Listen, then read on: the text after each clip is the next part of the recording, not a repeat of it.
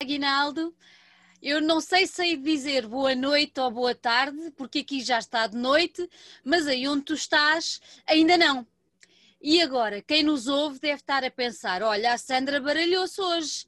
Não, a Sandra não se baralhou, porque a Sandra está a receber, numa das nossas conversas, a Aguinaldo Gomes, que é vocalista do Serpent Rise e que está a falar connosco diretamente do Brasil, de Santa Maria, no Rio Grande do Sul. Olá, Aguinaldo, tudo bem? Tudo bem, Sandra? É, eu vou te dar boa noite, mas aqui no Brasil agora é, são exatamente quatro horas da tarde. Estão aí na hora do lanche e nós na hora do jantar. É, isso, exatamente, isso mesmo. Olha, em primeiro lugar, eu quero agradecer-te o facto de teres tirado um bocadinho do teu dia para estar aqui conosco numa das conversas que temos andado a fazer desde o início da pandemia e, e, foi, foi um gosto para nós teres aceito o nosso convite e é muito bom ter-te ter aqui e ter o Serpent Rise aqui conosco hoje. O prazer e a honra é, é minha e nossa, né, da Serpent Rise, poder estar uh, divulgando e contando um pouco da nossa história no teu programa.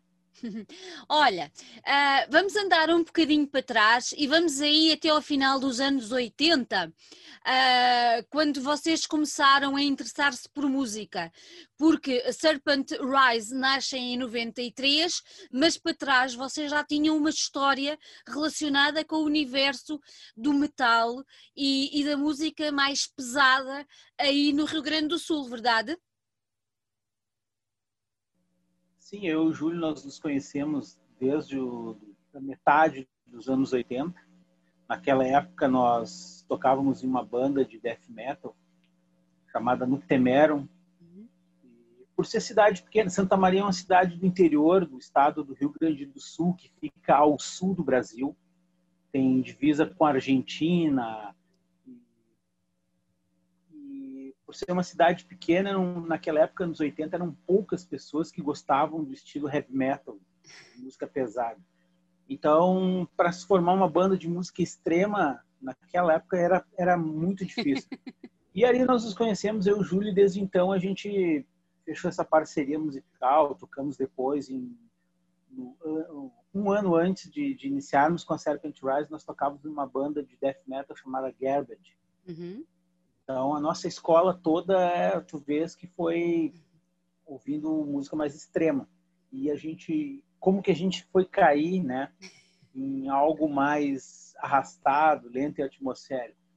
É um processo, foi um processo natural para a gente, né? Até porque a gente era tape trader na época, então a gente uhum. tinha acesso ao material de todo mundo. A gente via trocando fitinhas cassete, a gente recebia muito material aí da Europa por carta, a gente mandava muita coisa naquela época a gente começou a receber demos de bandas que hoje são consagradas dentro do estilo. Né? A gente já recebia demo do, do Paradise Lost, uh, enfim. Daí a gente começou a, a gente conheceu Catedral da Inglaterra, Cathedral, uhum. né? E começamos a, já veio de encontro a nossa, ao nosso desejo de fazer uma música mais lenta, uma música mais pesada. E aí formamos a Serpent Rise. Uhum. Olha, e quem é que se lembrou do nome? Uh, o nome foi escolhido pelo Júlio, foi uhum. ele que criou o nome Serpent Rise. Na época, até quando iniciamos em 93, a gente meio que ingenuamente a gente escolheu o nome Serpent Rise porque o Cathedral tinha uma música chamada Serpent Eve e a gente quis fazer alguma coisa que remetesse a eles. E a gente escolheu Serpent Rise mas com o passar do tempo, uhum. nós fomos descobrindo que aquele nome ele tinha um, uma, um simbolismo maior por trás dele, que ele estava diretamente ligado a Kundalini, toda aquela questão de, digamos assim, de, de espiritualidade, de elevação do ser, enfim. E eu acho que agora a gente segue mais ou menos por esse caminho. É por aí, é, é isso que a gente quer e esse, isso que o nome transpassa, né? Que a gente quer Hoje, passar. Exatamente. Hoje em dia é isso, é isso que vocês querem, é isso que vocês querem eh, fazer. Foi, imagino que não deva ter sido muito fácil um, levar assim uma banda uh, mais extrema uh, a bom porto naquela altura e, e, numa cidade pequena do sul do Brasil. Vocês passaram muitas dificuldades ou foram bem recebidos na cena underground uh, de Santa Maria? Como é que a coisa funcionava nessa altura? Bom, pela minha experiência e a experiência do Júlio em outras bandas, bandas que a gente tinha que eram mais com um olhar mais voltado aqui para nossa cena local, para a cena da cidade. Quando nós criamos a Serpent Rise, nós já criamos com uma ideia de que ela teria que ser uma banda que a gente gostaria de, de expandir a divulgação. O nome ele teria que cruzar fronteiras. E quando a gente criou a Serpent, nós já, já estávamos bem cientes que a gente queria que o nome atravessasse o mar, inclusive. E foi difícil, é difícil para o estilo conseguir sempre membros. A Serpent Rise foi uma banda que ela teve muito, muitos problemas com formação, com pessoas para tocar juntos. Então, ela, ela não pôde ter, como é que eu posso te dizer assim, um, um trabalho Consistente. Constante, assim. Isso. Isso, consistente. E, mas estamos aí, né? Há 27 uhum. anos. hoje, hoje a banda é apenas eu e o Júlio. Nós somos uhum. a banda. Lógico, contamos com uma participação especial de alguns conhecidos e convidados para tocar conosco ao vivo. Ao vivo. Uhum. Isso. ainda somos uma banda que faz show ao vivo. Mas a gente está ciente. E foi difícil. Em 94, nós lançamos a nossa primeira demo, a Cenários. A gente foi muito bem recebido, sim, no meio underground, uhum. no meio das pessoas que gostam de estilo de metal, porque porque naquela época não havia segmentação. Naquela época, quem ouvia música extrema ouvia do heavy metal ao grindcore. Era tudo junto. Uhum. Era todo mundo junto. E, e, a partir dos anos 90, não sei te precisar quando, a música começou a segmentar. Essa nova geração, ela começou a ficar só ou quem ouve death metal ouve death metal, quem ouve doom ouve doom, quem ouve outro estilo é outro estilo. Então, mas naquela época, em 94, nós nós conseguimos atingir um objetivo, nosso objetivo que era espalhar nossa música para todas as pessoas e em todos os cantos. E o fato interessante é que naquela época a gente usou Hoje você tem a tecnologia, você pode colocar a sua música em um Bandcamp que você distribui ela e espalha ela para o mundo gratuitamente, né? Naquela altura não. Naquela época não existia. Mas a gente inventou, como a gente era tape trader, a gente teve uma, uma sacada assim meio legal. Tipo, a gente gravava a fita e, por exemplo, se a pessoa, se você quisesse uma demo aí de Portugal, eu te dizia assim, ó, manda uma fita cassete para mim eu gravo para você. E aí você me mandava, você me mandava aí algumas bandas de Portugal gravadas na tua fita, eu te mandava uma banda daqui com a, minha, com a demo da Serpent e do outro lado umas bandas brasileiras que a gente, conhecidas e amigas que a gente ia divulgando junto. E assim a gente espalhou a nossa fita por todo mundo, mas todo mundo mesmo. Olha, vocês, vocês, tu, vocês publicaram esse, lançaram esse disco em 94, mas depois lançaram mais dois, certo? Lançaram um, um homónimo e depois um outro em 98? Ajuda-me. É, assim, ó, a nossa discografia ela cons, consiste em essa demo tape em cassete, a uhum. Nas Tenares de 94. 94. A Traveling, a Traveling Free de 95, que é um cassete também Aí, em 1996, nós gravamos o Gathered By, mas só conseguimos um selo para lançar ele em 98. Dois, dois anos, depois, exato. E dali em diante a gente começou a... A gente fez de 98 até 2000, a gente fez bastante show, circulou bastante para divulgar o, o CD. De 2000 a gente teve alguns problemas de formação, a gente uhum. deu, umas, deu umas paradas. E em 2008, 2008 foi o ano em que o Júlio, como foi membro, o Júlio, membro fundador comigo, ele saiu de Santa Maria, ele não mora em Santa Maria, ele mora a 3 mil quilômetros daqui, ele mora no estado do Mato Grosso. Meu Deus. Então hoje a gente, hoje a gente conta com a tecnologia para poder compor, gravar, ensaiar, depois poder se juntar e, e, e tocar. Né? Uh, naquela época o Júlio foi embora de Santa Maria em 2005, 2006. Eu ainda insisti com a banda, fiquei com uma formação até 2008. Aí essa formação eu resolvi encerrar uhum. com essa formação e numa oportunidade eu conversei com o Júlio e nós decidimos que a partir de então a banda só iria existir se nós dois continuássemos tocando junto. Uhum. É só assim é que tá fazia sentido, não é? Isso, e é o que a gente está fazendo. Mas só que de 2009 até agora, 2020, foram 11 anos, mas a gente levou esse tempo todo se estruturando. Uhum. Estruturando no sentido de que o Júlio montou um estúdio, um estúdio. para ele, o Aldenas Art, é onde ele está produzindo todo o novo material da Serpent. Eu também criei um pequeno, uma pequena produtora aonde eu gerencio, eu divulgo, eu licencio todo, tudo que é referente a Serpent Rise e a outras bandas que eu também estou envolvido. Né? Uhum. Então, tudo, tá tudo, se... tudo, malta, tudo malta daí de, de Santa Maria. Isso, exatamente. a gente está se estruturando para agora, no começo de 2021, uhum.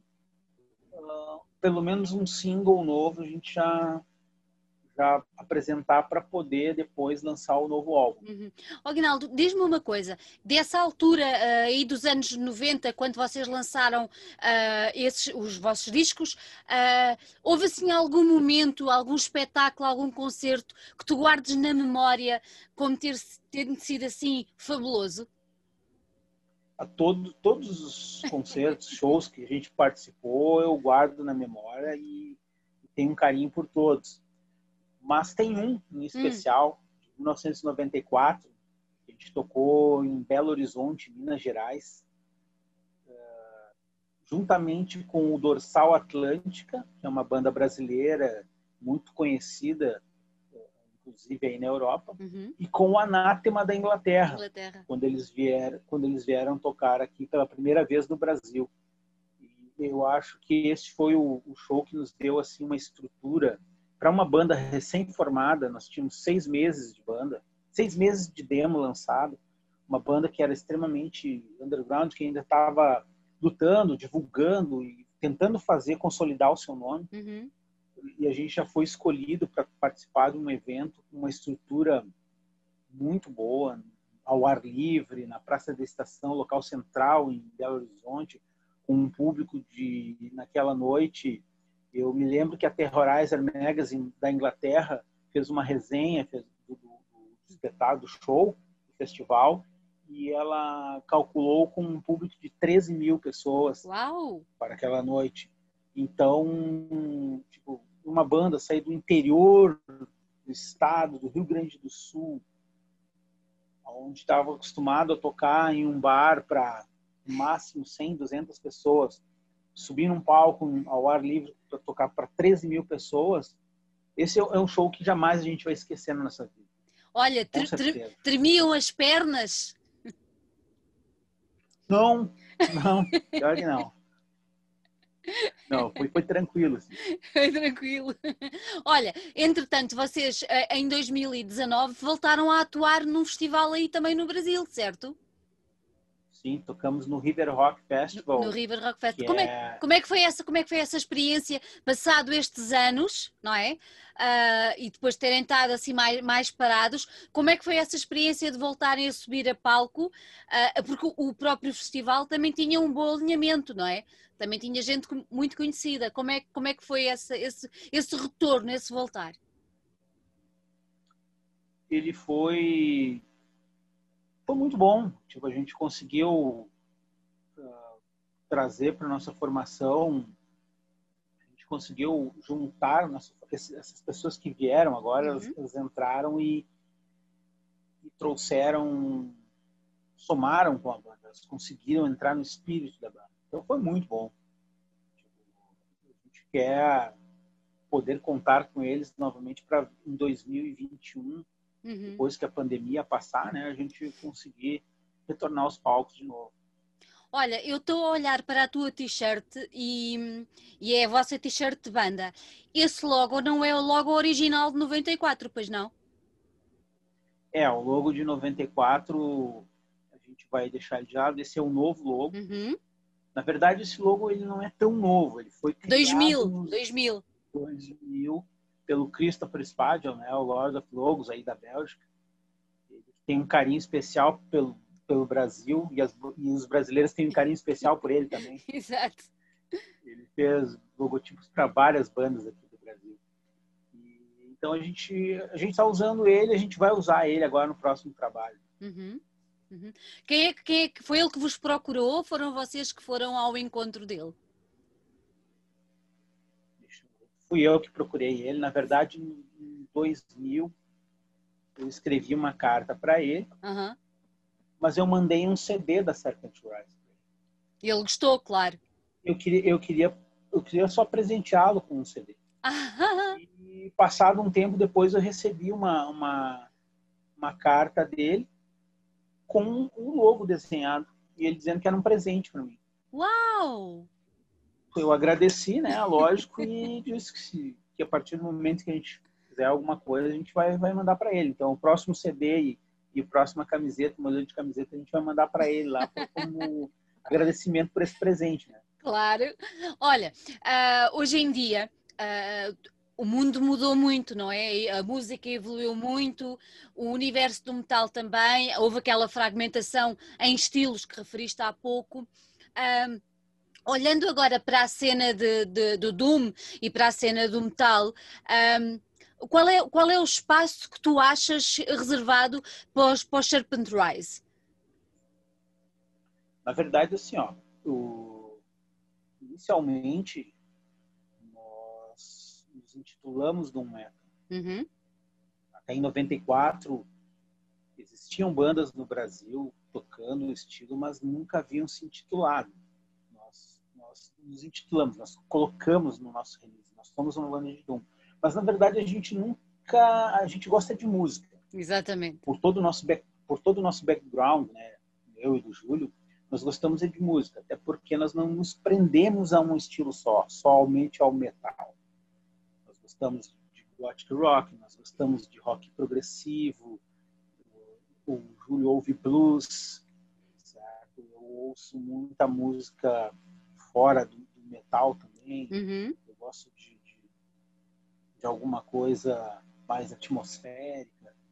Então, eu diria que a gente é uma, a, a gente, apesar de termos iniciado dentro de um universo, a música da Serpent Rise ela não é apenas para um universo, ela é, ela é para todos, todos uhum. aqueles que apreciam música e que uh, dão um, um, minuto da sua atenção para sentar e ouvir nossa eu acredito que a música da Serpent Rise, ela, ela assim, se encaixa em qualquer lugar, para qualquer pessoa. Uhum. Então diz-me uma coisa, vocês já estão a trabalhar em material novo, correto? O Júlio lá, tu aí já estão a, a, trabalhar. O que, é que, o que é que os vossos fãs, que já vos conhecem dos trabalhos anteriores, podem esperar deste trabalho? Um seguimento ou alguma coisa completamente disruptiva, diferente? O que é que, o que, é, o que, é, o que, é, o que, é que podemos esperar deste novo trabalho do Serpent Rise? Na verdade, nós esperamos conseguir fazer um álbum que, no mínimo, no mínimo, ele esteja ao nível do que foi o Get Dead By. Exato. Lógico, nós, nós queremos trabalhar para algo melhor, o melhor, o melhor não significa que nós vamos repetir aquilo que a gente fez ou que a gente vai bater de freio, tipo, quebrar com aquilo e partir para alguma coisa extremamente nova. Mas a gente quer fazer alguma coisa que nos agrade, uhum. que, que tenha aquele sentimento e aquela emoção que a gente tem dentro de nós, que, que é o que a gente quer passar com a nossa música, mas que com certeza vá de encontro ao gosto e ao, e ao desejo de todos aqueles que conhecem o nosso trabalho e que, de certa forma, estão esperando o nosso trabalho. Olha, tu falaste agora no Gathered By, vocês lançaram há relativamente pouco tempo uma reedição uh, desse, desse disco num duplo CD. Corrijo-me se eu estiver errada. Uh, e eu sei que teve um sucesso tremendo, que vocês nem, acho que nem estavam à espera que, que aquilo tivesse aquele sucesso. Porque, porquê, que, porquê que foi essa surpresa?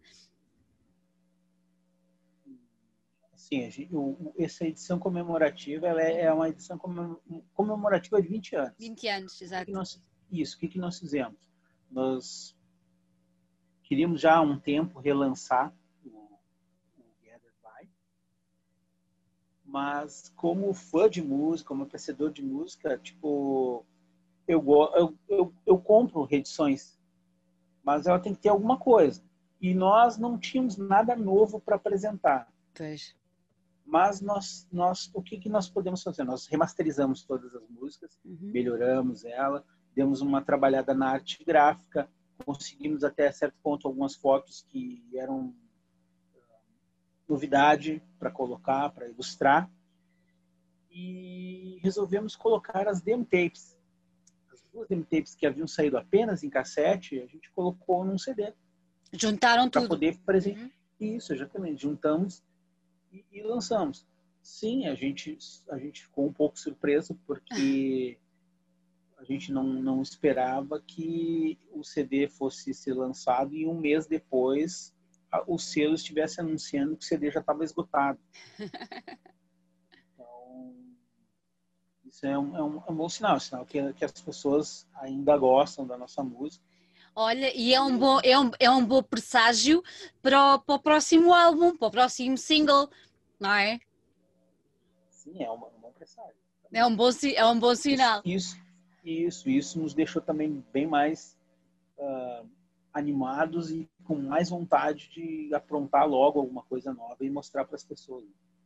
Olha, hoje em dia, estamos em 2020, a vossa maior ambição é o quê? É voltarem a, a pisar palco com músicas novas? Uh, é, é, terem a vossa, o vosso disco cá fora? Qual é que é a maior ambição do Serpent Rise atualmente? Uh, o que a gente deseja com o nosso trabalho é cada vez mais consolidar o nosso nome. Uhum.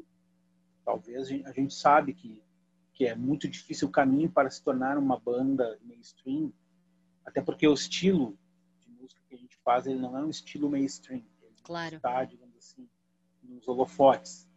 Mas o que a gente quer é consolidar o nosso nome, é saber que nos outros países tem pessoas que lembram e que gostam do nosso som.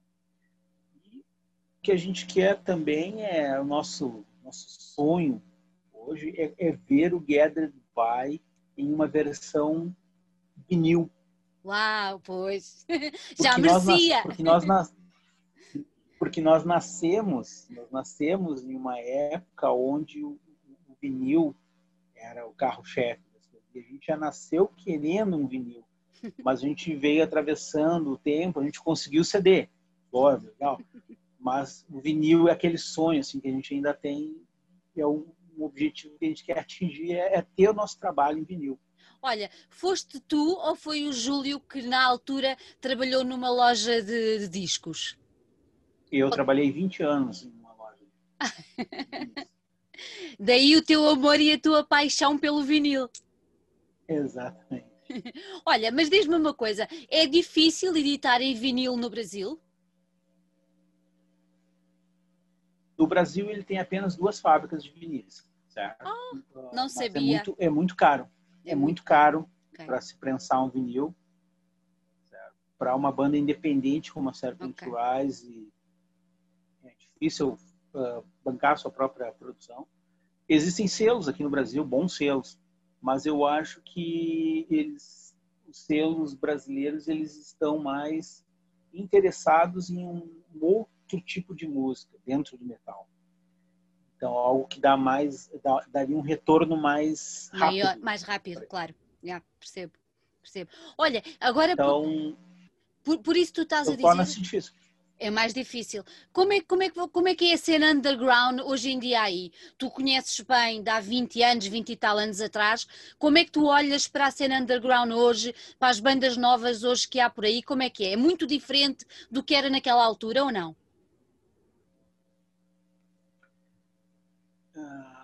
Eu acredito que muita coisa evoluiu, né? Uhum.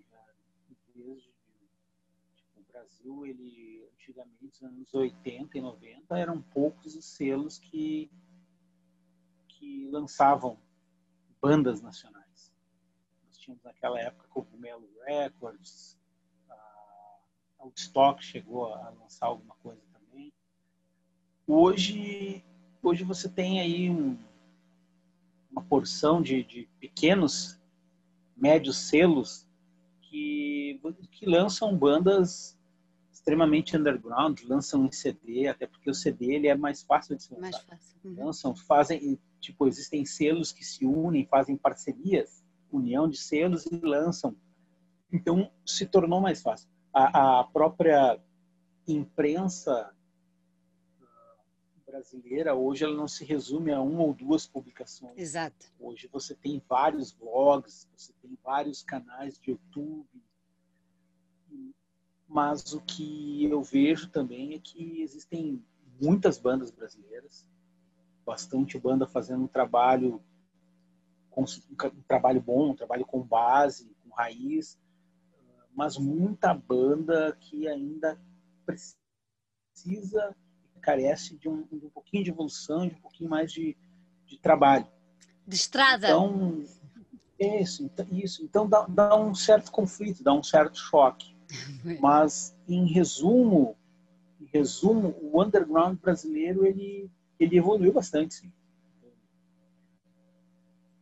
Olha, uh, nós aqui em Portugal temos estado a passar a pandemia, como o mundo todo, mas a parte underground tem sido bastante afetada, porque muitos dos sítios onde as pequenas bandas iam tocar ou onde recebíamos bandas conceituadas um, fecharam. Uh, não sabemos se vamos conseguir reabrir, não sabemos muito bem como é que é o futuro. Uh, vocês têm sentido essas dificuldades aí também? Ou seja, os espaços onde poderiam vir a tocar também estão com este tipo de dificuldades ou a coisa tem sido mais leve aí no Rio Grande do Sul? Não, não, não. Aqui no Rio Grande do Sul, todos os espaços estão fechados. Tudo fechou, pois. E no, no Brasil, o que aumentou foi o número de festivais online. Ok. Tipo, hoje, o que no começo do ano, lá por março de 2020, você precisava procurar no, no Facebook ou nas, nas, redes sociais, você procurava um festival para você uhum. assistir. Hoje não, hoje você já tem uma oferta, assim, chega a ter cinco, seis festivais numa mesma noite. Ah. Todos os festivais online. Então, mas os lugares, os espaços físicos, eles tá continuam fechado. fechados. Olha, diz-me só para agora curiosidade, esses festivais são gratuitos ou quem quer assistir paga um bilhete como num festival físico? Você fala festival online? Os festivais online aqui, que eu digo assim, ó, existem festivais e festivais. Assim como em qualquer lugar existem os festivais, como aí, aí em Portugal existe o Barrocela, Sim. existe outros festivais nesse nível, existem pequenos festivais. Então, eu vejo assim, as, a, os festivais online produzidos por, por, produtores que já têm um, um background, um know-how dentro do, do mercado de produção de eventos, você vai você vai pagar uma taxa sim. Pois. Agora, os festivais mais underground você assiste tranquilo, de graça. Alguns festivais te pedem alguma, algum, algum uma doação, claro. você, se você claro. quer. Exatamente. Claro. Mas é assim, é, tipo, apenas transferiram do, do físico para o online. Para online. Olha, voltando agora ao vosso próximo trabalho, eh, como é que vocês desenvolvem o vosso processo criativo? Uh, és tu que escreves as letras? É o Júlio? É um trabalho a dois? Como é que a coisa se desenvolve? Eu escrevo a parte das letras. Uhum. O Júlio ele compõe todas as músicas, ele compõe e grava no estúdio dele. Uhum. Essa é a vantagem, porque o Júlio ele é multi-instrumentista, né? Ele, ele, executa todos os outros instrumentos. E ele grava as, as guias, as trilhas no estúdio dele, envia para mim. E eu, aqui em Santa Maria, eu escuto e coloco as partes de, de vocal. Depois eu envio para ele de novo e ele, ele retrabalha. A gente está está trabalhando desta forma. Claro, claro. E neste momento, um, para escreveres as letras, quais são os teus maiores motivos de inspiração? O que me inspira a escrever as letras é tudo aquilo que eu observo durante o dia, seja no, caminhando pela rua ou assistindo um filme, lendo um livro. Eu busco me inspirar por, por tudo que eu vejo e, trazer para dentro do, do, universo das Serpent Rise e também algo que, que possa ser, como é que eu vou te dizer, algo que seja positivo, não, não, não, não seja que, que, traga alguma coisa uhum. que faça as pessoas pensarem sobre por que, que estamos aqui, o que devemos fazer, enfim, a gente tenta tenta fazer com que o, trabalho da Serpent Rise tenha este, este caminho. Uhum. E esta, esta altura que estamos a passar também dá bom material para pensar em muita coisa, não é? Com certeza. Com certeza. Não só ficar em casa comendo, né? Exatamente. Acho que temos de pôr muita coisa em cima da mesa, pensar uh, e pôr muita coisa em causa, que, que, é para perceber qual será o caminho, porque decididamente não parece que estejamos a ser muito corretos nisso. Mas pronto. Olha, um, achas que vamos poder contar com o single ainda no Natal ou só no Ano Novo? Eu acho que só o Ano Novo. Natal, não, não, não, sei se, se, vamos conseguir fazer isso. então o que? Lá para janeiro? Pretendemos para janeiro ou fevereiro. Janeiro ou fevereiro. Sim, senhor. Já tem nome? Não. Não, por enquanto não. Não, não chegamos a um nome. Vocês o nome definem de maneira democrática, Agnaldo, ou não? Sim, sim, sim. Eu o Júlio nós conversamos bastante, né? A gente sempre vai, vai trocando. Né? É mais fácil quando você tem que decidir entre dois do que entre seis pessoas. Né? Claramente. Como era antigamente, quando eram seis. Claramente.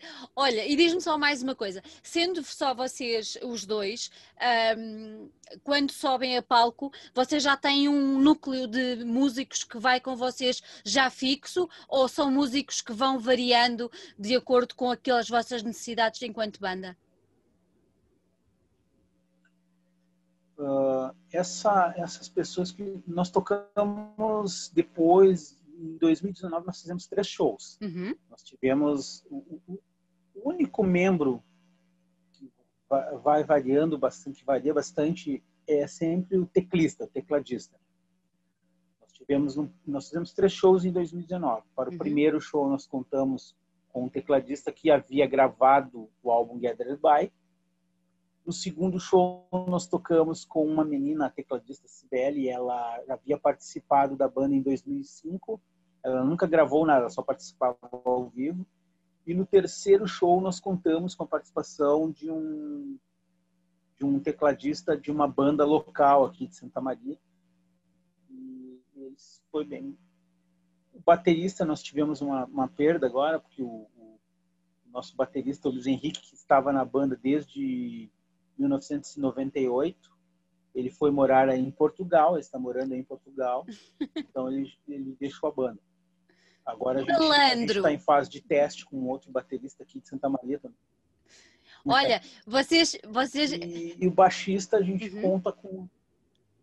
Diz, diz, diz, diz.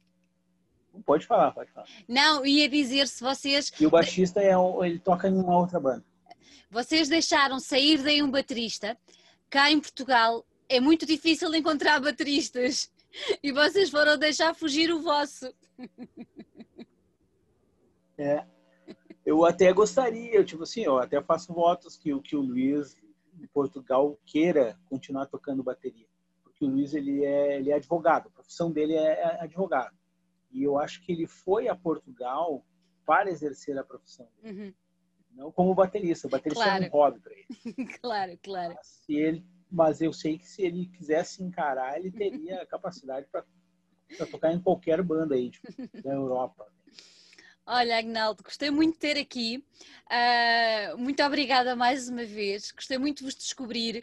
Uh, eu gostei muito do vosso álbum, do Gathering, uh, e vou ficar à espera de novidades. Vou cobrar. é, Sandra, eu te agradeço. Muito obrigado pelo espaço cedido. Tá? Um abraço, um abraço a todos os headbangers de Portugal e da Europa. Um abraço ao pessoal do Munspel, Fernando Ribeiro. Um abraço ao pessoal do Desire, o Vitor. Eh, enfim, a todas as outras bandas de Portugal que a gente aprecia e discuta muito aqui também. Obrigada, eles vão ficar contentes. Sinta-se à vontade, assim que sair um novo material, a gente vai mandar para você. Combinado. Um beijinho. Obrigado. Outro.